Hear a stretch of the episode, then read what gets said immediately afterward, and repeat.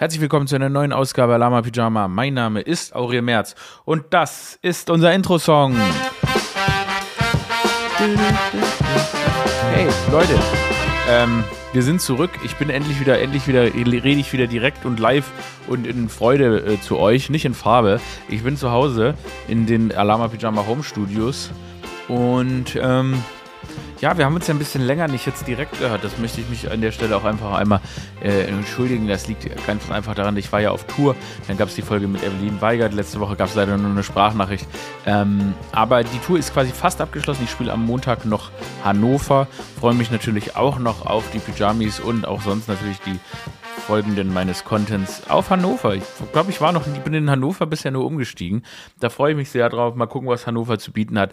Ähm, Kurzer Tour-Recap. Ähm, ich dachte mir erst, ach, wie blöd, dass ich da auch in so in Orte fahre, die ich gar nicht kenne, Osnabrück, Essen und so weiter. Aber es war natürlich toll, euch da alle zu sehen. Ich fand es faszinierend in Essen äh, frage ich, wer ist denn hier aus Essen? Acht Leute waren aus Essen und der Rest ist tatsächlich aus dem Rest des Ruhrgebiets angereist gekommen. Manche Leute sind drei Stunden gefahren, um mich live zu sehen. Tausend Dank, das bedeutet mir wahnsinnig viel.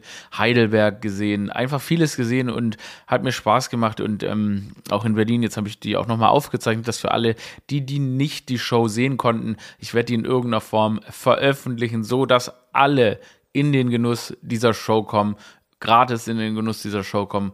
Ähm, vielleicht nicht ganz gratis. Live ist natürlich was komplett anderes. Ähm, aber ich freue mich, euch das in irgendeiner Form zu servieren.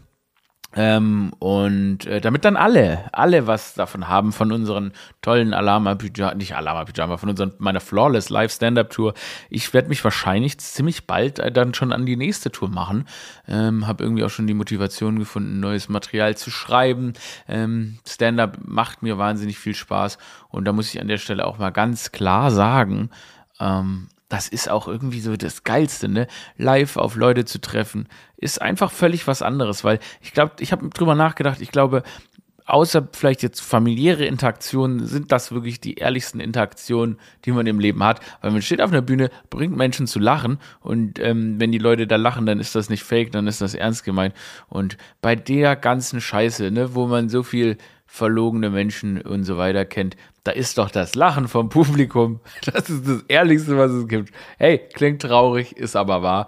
Also, ähm, das ist irgendwie, das ist schön und hat mir viel gegeben und mich natürlich auch bis jetzt. Ne? Wir sind ja erst in den Anfängen des Winters. Wir sind ja in den Anfängen der dunklen Jahreszeit leider erst, auch wenn es irgendwie anscheinend bald schon wieder heller wird. I don't know. Wann wird es nun mal wieder heller? Keine Ahnung. Aber ähm, das hat irgendwie, jetzt war das äh, bisher schon ziemlich spaßig mit euch, für euch. Und dafür vielen fucking Dank. So, es ist viel passiert. Ich, ich habe leider, ich habe keine hier Trennknöpfe. Producer Dudo, wenn er das hier dann nachher bekommt, ähm, dann so kann er ja diese Trenner-Buttons einfügen. Normalerweise drücke ich dann hier auf meinen Mischpult, aber wenn ich zu Hause bin, dann habe ich hier so mein kleines Home-Studio ohne Kamera, ohne Producer Dodo. Ähm, dann habe ich gar keine Möglichkeit, äh, selbst äh, Trenner einzufahren. Ähm, deshalb muss ich die Übergänge einfach selbst gestalten. Auf jeden Fall ist es viel passiert, seit wir das letzte Mal gequatscht haben. Ich habe ja, ich habe ja ganz aus Versehen, ich habe ja ein Brezel-Imperium hochgezogen, weiß ich jetzt auch nicht genau, wie das passiert ist. Ich habe angefangen, Brezeln zu testen, haben die meisten wahrscheinlich mitbekommen. Ähm, und äh, das irgendwie aus irgendeinem Grund findet das wahnsinnig viel Anklang. Das freut mich. Es freut mich, dass Deutschland meine Liebe für die Brezel, für dieses fantastische Kulturgut Brezel mit mir teilt. Äh, an der Stelle auch nochmal an all die ganzen Leute, die ja immer gerne sagen, dass ich mich verpissen soll und so weiter und kein richtiger Deutscher bin. Na, guck doch mal, habe ich das Kulturgut Brezel doch höher hochgezogen, als ihr dummen Nazi-Mäuler es bisher jemals geschafft hat. Und damit habe ich mich um die deutsche Kultur schon mehr verdient gemacht, als ihr hinter euren verschissenen kleinen Hakenkreuzflaggen. Ähm, das Besondere, ich glaube, ich habe darüber wirklich ja hier noch nicht gesprochen. Ähm, es ist ja so gewesen, dass ich äh, diese Brezel-Videos gemacht habe und plötzlich eines Nachts kriege ich eine Nachricht von einem Instagram-Account von unserem Landwirtschaftsminister Cem Özdemir und fragte mich, hey, you up? You wanna come over? Have some Booty Schlugi Woogie Woogie? Nein. Da frage ich mich, ob sie Material von meinen Brezeltests benutzen können. Habe ich gesagt, ja, aber ich will einfach nur schlafen.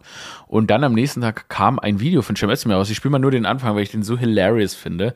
Ähm, also genau, hier ist mal meine nächste Runde Brezeltest. Aber jetzt hört euch mal die erste Line an.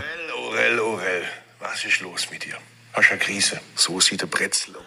Da hat der Landwirtschaftsminister, also die Bundesregierung, Teile der Bundesregierung haben sich in die Brezeltests, in meine Brezeltests eingemischt und ähm, mich gefragt, ob ich eine Krise habe, weil ich Brezeln in Berlin teste und nicht nur in Baden-Württemberg.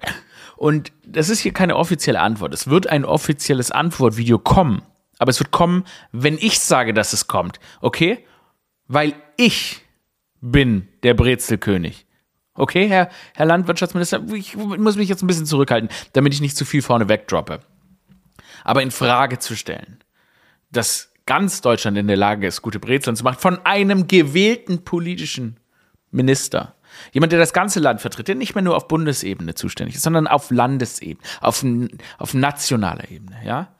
Das ist schon, das ist schon albern. Aber ich muss mich, wie gesagt, zusammenreißen. Ich habe nämlich, ich habe wirklich dazu was ganz Ausführliches zu sagen, hört zu mir. Und klar, sie haben mal die Spiegel von meinem Lamborghini abgetrennt. Klar habe ich ihnen mal das Fahrrad geklaut. Klar haben wir eine lange Feder am Laufen. Aber hier sind sie einen Schritt zu weit gegangen.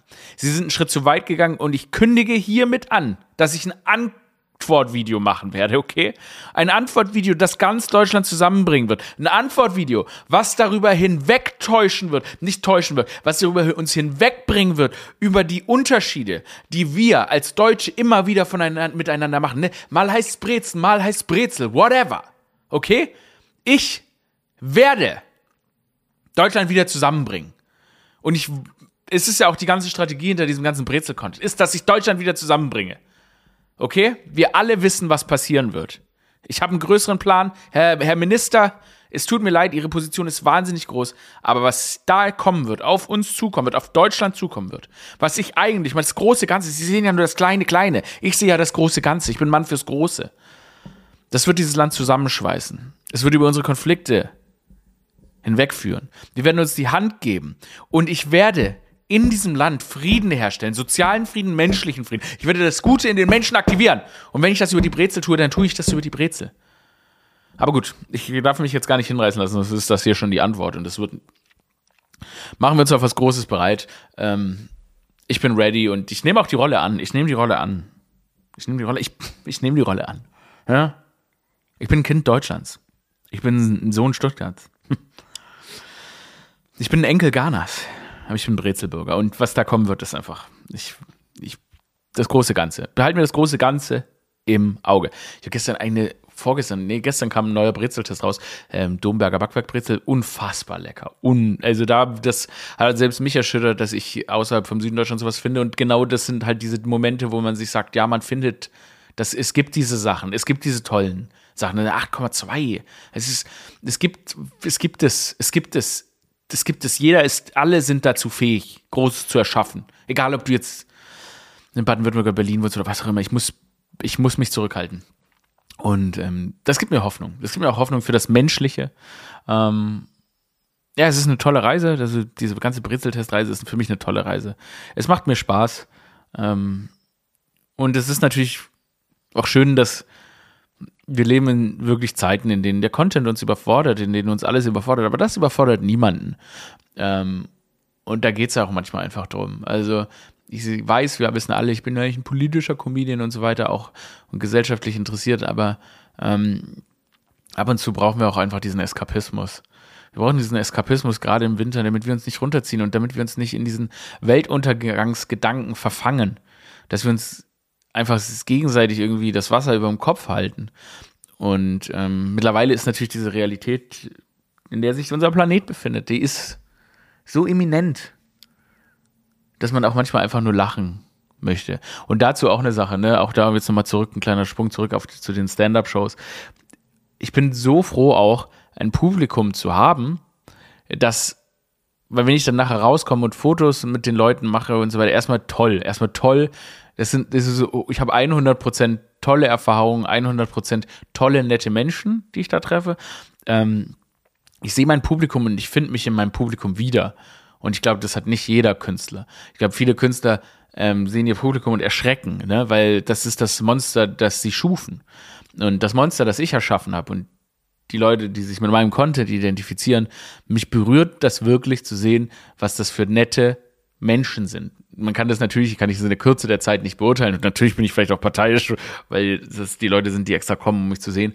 Aber ähm, mein Eindruck ist, dass es einfach so eine richtig nette, äh, freundliche Menschen sind. Und auch ähm, wie meine Comedy und mein Humor von euch und meinem Publikum akzeptiert wird, ist auch so geil, weil das ihr checkt, ne? Weil ich meine, ich sag natürlich auch manchmal böse Sachen. Oder wie, wie, wie, das ist aber nicht Political Correctness und so, weil darum geht's nicht.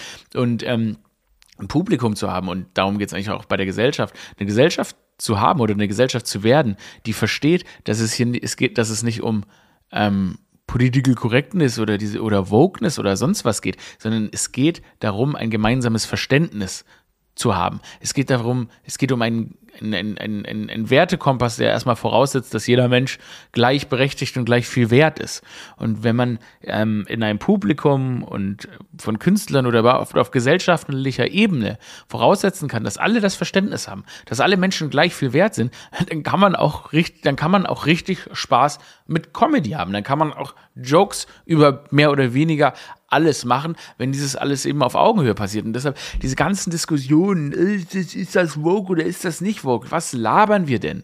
Was, was, was machen wir denn? Wir sind nicht dumm, sondern wir setzen einfach, ich glaube einfach, man sollte einfach voraussetzen können, dass jeder Mensch gleich viel wert ist. Und von da aus lassen sich lässt sich auch Humor über alles machen. Und das ist das Schöne. Und dieses Gefühl habe ich bei meinem Publikum. Und das bedeutet mir viel. Niemand lauert mir danach auf, das hast du nicht sagen dürfen oder sonst was. Ähm, oder hier hast du nicht gegendert oder irgendwas. Erstmal so, sondern sondern einfach das Verständnis davon, dass wir alle davon Verständnis haben, an uns arbeiten und ähm, ja, aufeinander zugehen und das Beste füreinander wollen. Das ist doch das Tolle. Wenn man als Gesellschaft, witzig, dass ich gerade mein Publikum immer auf die Gesellschaft übersetze, aber trotzdem in der Gesellschaft zu leben, in der man hoffen könnte oder davon ausgehen könnte, dass viele Leute das Beste füreinander wollen. Das wäre wundervoll. Das wäre motherfucking wundervoll. So, jetzt würde ich einen Trenner-Button drücken, aber ich habe keinen. Deshalb mache ich mit dem Mund. Ah, geil. Da hatte auch wieder eine tolle Situation, hatte ich. Ähm, weiß nicht, ob ihr es gesehen habt, aber ich habe ja einem, dem Spiegel, der Spiegel hatte mich angefragt, ähm, ob ich äh, mit ihnen Loriot gucken möchte, Ödipussy. Ja, für den, äh, also weil der hatte, der ähm, Vico von Bülow, der wurde äh, nämlich, es wäre 100 geworden, ist ja schon verstorben und ähm, anlässlich dessen hat der Spiegel mich gefragt, ob als ich als ähm, Komiker dieser Zeit Lust hätte, ähm, mal mit ein bisschen über Loriot zu sprechen. Da sage ich natürlich nicht nein, klar. Ich, erstmal ist es natürlich auch schön, freue mich natürlich, die Relevanz zu haben, dass das Spiel sagt, ja, dann sprechen wir mal mit Aurel Merz über eben einen Komiker einer anderen Generation. Und das war schon witzig, weil ähm, die Kommentarspalte war das Beste, was ich seit langem gesehen habe beim Spiegel-Magazin dazu. Ähm, man kann beim Spiegel, können leider auch gar nicht so viele Leute kommentieren. Also ich konnte nicht kommentieren und ähm, nicht so richtig, ich weiß nicht, was man, da muss man da irgendwie 100 Jahre den gefollowt sein, um zu kommentieren. Auf jeden Fall ähm, waren da klasse Kommentare von klasse Leuten. Erstmal wurde dann die ganze Zeit darüber geredet, dass Loriot kein Komiker, sondern Humorist ist. Ah ja, okay immer diese weirden Abstufungen innerhalb einer Berufsgruppe. Ich bin kein Comedian, ich bin Kabarettist, ich bin kein Kabarettist, ich bin Satiriker. Meine Güte, am Ende geht's doch darum, Enter fucking Tainer zu sein. Am Enter fucking Tainer. Und das war Lorio, war ein motherfucking Entertainer. Ähm, auf jeden Fall haben sich dann so viele Boomer darüber aufgeregt, dass ich über Loriot äh, sprechen dürfe. Ich Wer sei ich denn, dass ich über Loriot urteilen dürfe? Dabei habe ich ziemlich wohlwollend und lobend über ihn gesprochen. Ich habe tolle Dinge in dem Film gesehen, einen wunderbaren Humor gesehen. Und diese Leute, die sich dann alle darüber aufgeregt haben, warum darf denn dieser Mensch, by the way, Loriot lief ja auch in Afrika und solche Sachen wurden auch kommentiert, ähm, haben sich dann auf jeden Fall darüber aufgeregt, dass jemand wie ich über Loriot kommentieren darf. Und das Lustige ist, Loriot hat sich in jeder seiner Werke über genau diese Leute aufgeregt, also nicht aufgeregt, lustig gemacht. Seine Comedy basiert auf Menschen, die so korinthenkackerige Spießer wurden, die gesagt haben, da, da, da, da, da, da, da. Und das Lustige, in der Kritik an mich haben sich diese Menschen dann zur Quelle der Comedy ihres großen Loriots gemacht. Und da hoffe ich einfach, das ist jetzt wahrscheinlich auch, klingt ein bisschen anmaßend, aber da hoffe ich einfach, dass ähm, King Loriot ähm, da im Grab ein bisschen geschmunzelt hat. Ein bisschen geschmunzelt hat. Im großen Comedian-Himmel, der übrigens äh, im Katzenhimmel, der Comedian-Himmel und der Katzenhimmel und der Supermodel-Himmel liegen zusammen. I don't know. Pete Davidson fucks a lot of models. Oh, das klang irgendwie hart. Pete Davidson. Pete Davidson, Comedian, ne? Ihr kennt doch Pete Davidson, ne? Sieht ein bisschen aus wie so Goofy, so großer. Der, ein einziges, ein Supermodel nach dem anderen ist er mit zusammen. Das macht mich wahnsinnig. Pete Davidson, ey. Ist wirklich, mit den meisten unserer Mütter hat Pete Davidson schon geschlafen kannst nix machen. Ist gut. Ähm, ah, geil. Hier, ich möchte euch noch einen Kommentar vorlesen, was, was ich geliebt habe. Ähm, unter diesem Loriot-Artikel. Wer ist dieser androgyne Nobody? Und warum urteilt er über die Großmeister deutscher Comedy? Androgyne Nobody ist so geil. Ich hatte kurz tatsächlich mal kurz überlegt, meine neue Tour Nobody dann zu nennen. Ähm, androgyne Nobody, ich bin eigentlich gar nicht mal so androgyn, ne? Finde ich jetzt. Naja. Dann, ähm, Nobody, ja. Dann fand ich auch ein gutes Kommentar, da wurde eine gefragt, weil es soll doch, wenn dann so ein cooler Komiker von heute ähm, über Loriot reden und nicht so ein androgyner Nobody. Und äh, dann hat eine Frau gefragt, ja, wer, wer wäre denn deiner Meinung nach befähigt, als junger Komiker darüber zu urteilen, wenn nicht auch im März, wie witzig Loriot heute noch ist? Und dann hat eine Person geantwortet, Dieter Nuhr und Michael Mittermeier. Mal ganz kurzes Googeln. Dieter Nuhr. Also erstmal, der macht ja keine Comedy, der hat ja eine Sendung, da stellt er sich hin und dann sagt er, die Grünen. Die sind ja auch verrückt. Den hat ja auch jemand in die Schädeldecke geschissen. Hahaha, lachen alle. Also ganz ohne Humor. Der sagt einfach nur, was ihn ärgert. Was eine ganz interessante äh, Interpretation von Comedy ist, aber egal. Ah ja, junger Komiker Dieter Nuhr, 63 Jahre alt. Ich will nicht sagen, dass 63 Jahre nicht mehr jung ist, aber ich bin halb so alt, nicht fast, aber egal, bin wesentlich jünger. Also weiß jetzt nicht, ob das der richtige ist. Michael Mittermeier. Mittermeier. Ich war mal mit Michael Mittermeier im Kölner Treff. 57. Hm. Vielleicht bin ich parteiisch, aber ich würde sagen, ich glaube, ich bin als junger Komiker besser geeignet. Aber gut, da bin ich wahrscheinlich auch etwas parteiisch. Ob die jetzt wirklich so jung sind. Naja, gut, dann hauen wir einen Trenner rein. Was noch in meinem Leben vor sich geht. Ah, ich habe, ich habe irgendwie so vor zwei Monaten komplett aufgehört. Also ich trinke gar keinen Alkohol mehr seit zwei Monaten. Ähm, das sorgt dafür, dass alles so ein bisschen, hm, also ich dachte, man fühlt sich besser, aber ich habe mich vorher schon sehr, sehr gut gefühlt. deshalb, deshalb ist es eigentlich äh, die Veränderung nicht besonders groß, aber dadurch, dass ich nicht mehr, ich gehe nicht mehr aus, also ich gehe eigentlich nicht mehr, ähm, ich gehe nicht mehr auf Partys, ich gehe nicht mehr in Bars, ähm, deshalb brauche ich auch keinen Alkohol mehr trinken, weil es tatsächlich ein bisschen stressig geworden ist irgendwie. Wurde dann irgendwie doch in letzter Zeit immer mehr vollgelabert oder angeguckt und so weiter. Aber so ist es halt, ne? Man setzt sich, wenn man in die Öffentlichkeit geht, halt mit der irgendwann ist es wie als also falls falls ähm, das ist ich mir ist, glaub, ich glaube, es ist wie eine sehr sehr ähm, es ist wie wenn man einen sehr, sehr großen Sombrero auf hat, der lustig aussieht und die Leute da und sagen, hey, du hast aber einen lustigen Sombrero auf. So fühlt sich's an und irgendwie ist mir das jetzt ein bisschen zu viel geworden und dann fühlt man sich nämlich auch immer beobachtet und so. Und deshalb, naja, ähm, bin ich so ein bisschen also raus. Ich meine, ich im Sommer oder so ich, muss ich natürlich schon noch mal in Bars gehen. Meine Güte, ich liebe Bars. Ähm, aber genau deshalb trinke ich jetzt auch gar keinen Alkohol oder mehr. Und das bedeutet, ähm, tja, was bedeutet das? Ich, ich, wer auf meinen Stand-Up-Shows war, weiß es ja schon. Ich habe ja so ein Ding, das ist Kurzschläfer, das heißt, ich brauche ziemlich wenig Schlaf. Gibt es ein paar Leute auf der Erde, also so ein Prozent oder so, dass ich halt Schlaf habe, so vier, vier, vier Stunden Schlaf schlafe ich pro Nacht. Das reicht eigentlich auch. Also ich kann auch ein bisschen länger schlafen. Aber ich wache halt morgens immer sehr, sehr früh auf. Und dadurch, wenn ich gar nicht mehr abends unterwegs bin, dann wache ich noch früher auf. Und das heißt, meine Tage sind eigentlich recht lang. Ähm, Und da habe ich dann jetzt angefangen, so diese Sportkurse noch mehr zu machen. Hatte ich ja eh schon gesagt, dass ich jede Woche neuen Sport probiere. Und jetzt habe ich so Beatkurse angefangen. Und das ist ein super Clubersatz. Also da geht, da geht man einfach hin und dann läuft da laute Musik und dann sind da auch Menschen. Und dann äh, macht man wie so ein Zirkeltraining für 45 Minuten, ist danach komplett platt. Das hilft erstens, dass man abends sehr, sehr müde ist, auch wenn man jetzt nicht irgendwie unterwegs war. Das ist super. Und es macht echt, also es macht mir irgendwie krass Spaß, dass da laute Musik läuft. Das ist wirklich perfekte Clubersatz. Ähm, das macht mir irgendwie sehr viel Freude. Das macht mir sehr viel. Ich bin ehrlich gesagt, ich bin ja wie gesagt immer obsessive. Ihr müsst wissen, ich war mal süchtig nach Waffeln. Ich habe mir einen Waffeleisen, also ich habe mir einen Sandwich-Toaster gekauft war ich süchtig nach Sandwich-Toast. Dann habe ich die Sandwich-Toaster-Sucht überwunden, indem ich mir einen Waffeleisen gekauft habe und habe gemerkt, dass das extrem ungesund ist, wenn ich die ganze Zeit Waffeln esse. Ich bin wirklich damals dann so nachts, habe mir nachts um vier einfach noch Waffeln gemacht. Und jetzt, dann hatte ich eine Smoothie, dann habe ich einen Smoothie-Maker gekauft und habe nur noch Smoothies mir gemacht und das hatte dann mir geholfen, ähm, nicht mehr dauernd Waffeln zu essen. Aber genau, ihr merkt, ich brauche immer irgendeine Sache, die ich ganz gerne obsessive mache und jetzt habe ich diese Kurse ähm, was irgendwie ganz geil ist. Macht gerade richtig Spaß.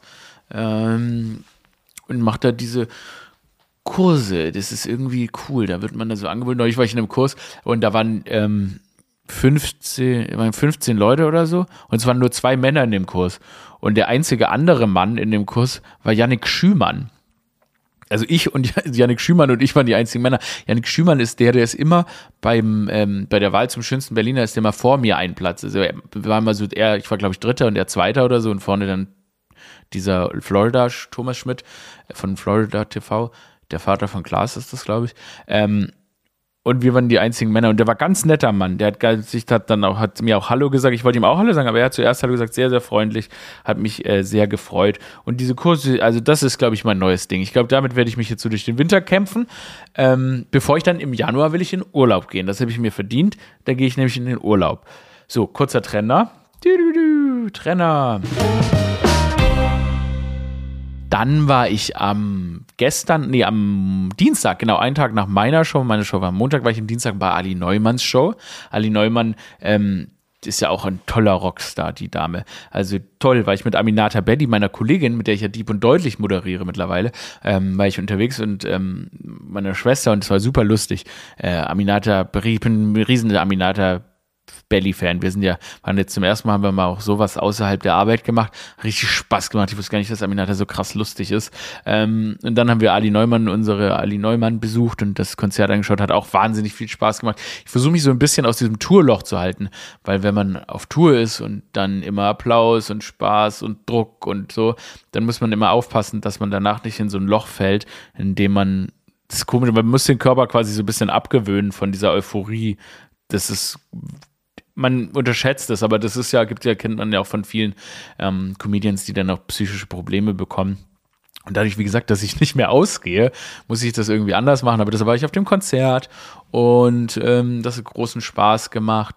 Und dann war ich gestern, vorgestern, ja genau, vorgestern war ich dann auf der Premiere von Echt, unsere Jugend. Das ist ja äh, echt, diese Band denn du trägst keine Liebe in dir. Also als ich ein Kind war, wirklich so zehn, waren das ja so riesen Teenie-Stars und Kim Frank, der Sänger, ähm, hat immer eine Kamera dabei gehabt und hat das eben gedreht, hat das gefilmt, hat alles, was echt erlebt hat, quasi auf seiner Videokamera mitgenommen, hunderte Stunden Videomaterial. Und daraus haben die jetzt eine Doku gedreht, die auch wirklich ganz also sie kommt nur mit selbst gedrehtem Material klar. Also es wurde nichts nachgedreht. Ähm, und da war ich auf der Premiere, habe mir das angeguckt. Hat Spaß gemacht. Also die Doku war super interessant. Ähm, Kim Frank haben wir euch dann getroffen. Wir haben auch, also der Star von echt und wir haben dann auch einen Brezeltest lustigerweise getroffen, der aber leider unterbrochen wurde, weil dann so, da waren so toten Teppichpaparatzen und die sind dann alle da irgendwie hingerannt und weil wir diesen Brezeltest gemacht haben und haben uns dabei fotografiert, das macht den Brezeltest ein bisschen stressig. Ich werde ihn trotzdem ähm, heute, wenn ihr den Podcast lest, wenn ich ihn äh, hört, werde ich das auch noch veröffentlichen. Ähm, ansonsten war die Premiere ja, also interessant, da waren wieder dann so, ich mag ja so Veranstaltungen nicht so richtig.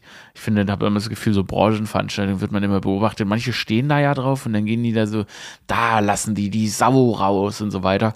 Aber da irgendwie, ich weiß auch nicht, ich fühle mich da unwohl. Und jetzt, wo man da, wenn man dann nicht mal mehr Alkohol trinkt, dann denkt man sich so, ah, was mache ich denn hier? Das ist ja, nee, dafür will man noch, noch mehr nach Hause. Ähm, und dann bin ich auch nach Hause gegangen. So, Trenner. Aber die Doku könnt ihr euch tatsächlich echt mal angucken. Also die hat, gibt es in der ARD-Mediathek. Es war schon spannend, also auch heftig. Ähm, das waren ja, das war ja einfach eine Schülerband. Und dann haben die halt da so ihren Durchbruch gehabt innerhalb von zwei, drei Jahren. Und als ganz junge Schüler, 15, 16, und dann wirst du da in so ein Leben reingeschmissen, bist du plötzlich so bekannt. Dann fangen die, trinken die auch Alkohol und lernen Frauen kennen und aber sind irgendwie trotzdem immer noch so eine Freundesgruppe, aber das ist schon heftig, wenn, wenn man sich überlegt, dass so quasi dein, deine Pubertät beginnt oder de, deine Jugend beginnt, ähm, in so einem Alter irgendwie so bekannt zu sein.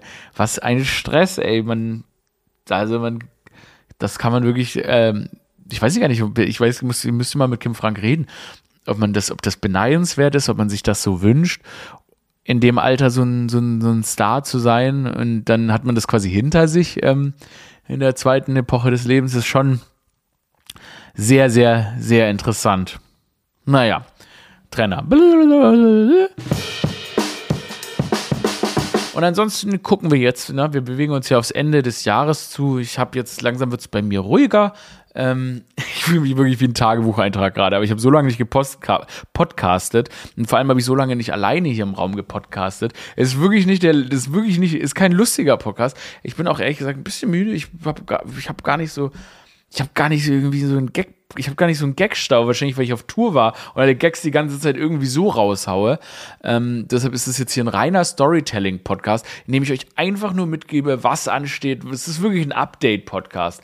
Ähm, ich glaube, ich werde auch die Podcasts tatsächlich bald werden die unregelmäßiger veröffentlicht. Das liegt aber nicht, dass es weniger gibt. Ich glaube nur einfach, wenn ich am Donnerstag einen aufnehme und der Producer Dodo den fertig bekommt, dann kommt er auch am Donnerstagabend einfach raus. Weil was soll's denn? Und dann hören kann man den dann immer noch am Samstagmorgen morgen. I don't know. Das ist eine Überlegung, die ich im Kopf habe, ähm, weil das Jahr jetzt zu Ende geht. Ähm, viele Sachen noch, ne? Ich habe jetzt äh, nochmal hier, ich habe nochmal Dieb und Deutlich gedreht, ich habe nochmal irgendwie ein paar Sachen abgedreht und dann geht es ja ins neue Jahr mit ähm, auch neuen Projekten, auf die ich mich echt freue, wo ich aber auch mal überlegen muss, was macht man alles und ähm, da, ich weiß nicht, da sind gerade so Gespräche, ich kann es euch gar nicht erklären.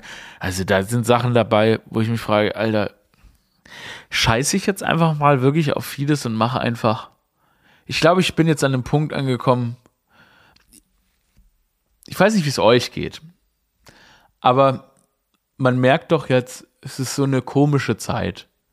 Und ich glaube, man sollte, man sollte in dieser seltsamen Zeit, in der wir uns befinden, nicht mehr alles kaputt zerdenken, sondern ich glaube, man sollte sein Bestes geben und vielleicht auch einfach das machen, worauf man Lust hat. Das heißt jetzt nicht, dass man irgendwas hinschmeißen sollte und nur noch egoistisch handeln sollte. Nee, ich meine vielmehr, ich viel, vielmehr, dass man sich traut, Dinge zu tun, dass man sich traut, man selbst zu sein.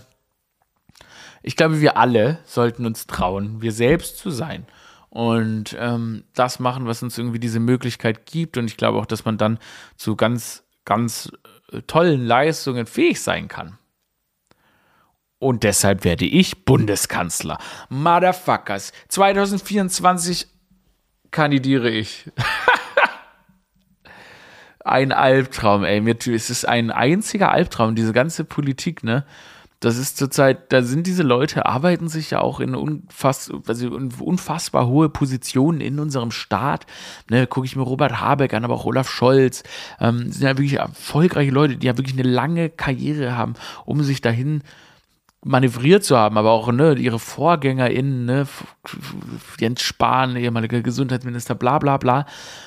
Und im Endeffekt ist ja nie jemand zufrieden, sondern dadurch, dass ja auch sich die Gesellschaft und die, die Weltsituation, ob sei es Krieg oder Klimawandel oder Pandemie oder was auch immer, immer weiter zuspitzt, wird ja auch dieses Fahrwasser dieser politischen AkteurInnen immer, immer, immer holpriger.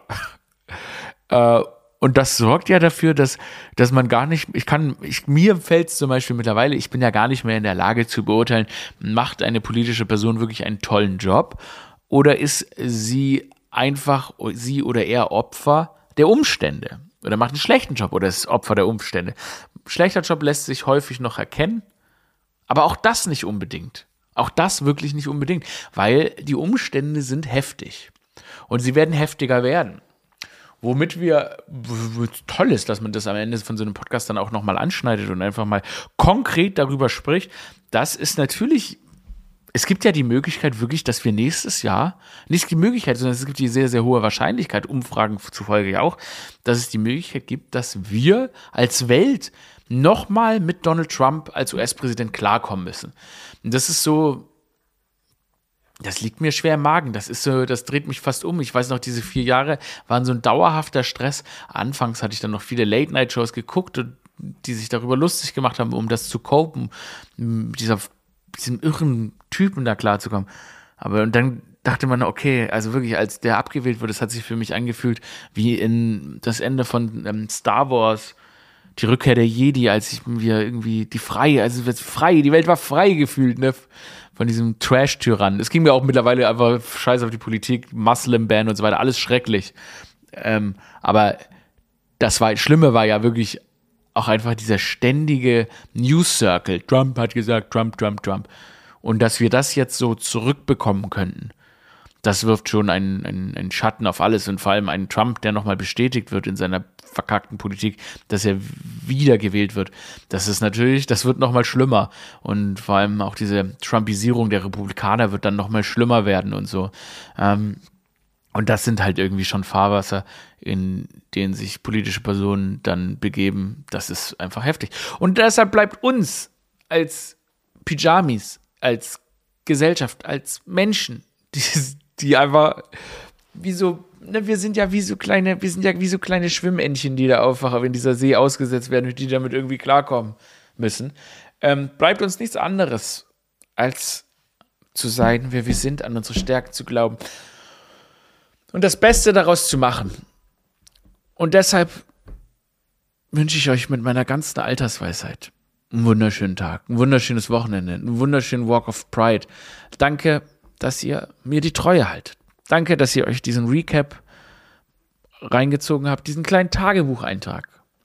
Ähm, danke, dass ihr bei den Shows wart. Danke. Ähm, danke. Und ähm, ich sag's jetzt mal, ich das ist jetzt, ich weiß gar nicht, ob man das machen darf, aber wenn hier ist, ist, wenn hier jemand in Hannover ist von den Pyjamis und möchte zur Show kommen. Aber ist gottlos pleite, okay? Weil die Show ist am Montag, der Podcast kommt am Samstag raus und ist gottlos pleite und kann sich das gerade einfach nicht leisten. Ähm, dann shoot, shoot mir eine Insta-DM, okay? Also ich habe nicht viele Gästelistenplätze und ich glaube auch nicht viel Platz noch. Aber wenn dem so ist, ähm, sagt mir Bescheid. Das kriegen wir schon hin, okay? Machen wir einfach so. Ich hoffe, ich hoffe, es sind nicht zu viele, weil zu viele kann ich natürlich nicht machen, aber ähm, ich gucke mal ins Postfach und dann können wir daran vielleicht was machen. Also, hab euch lieb, passt auf euch auf. Danke für eure, für eure Existenz. Danke, dass ihr euren Alltag bestreitet.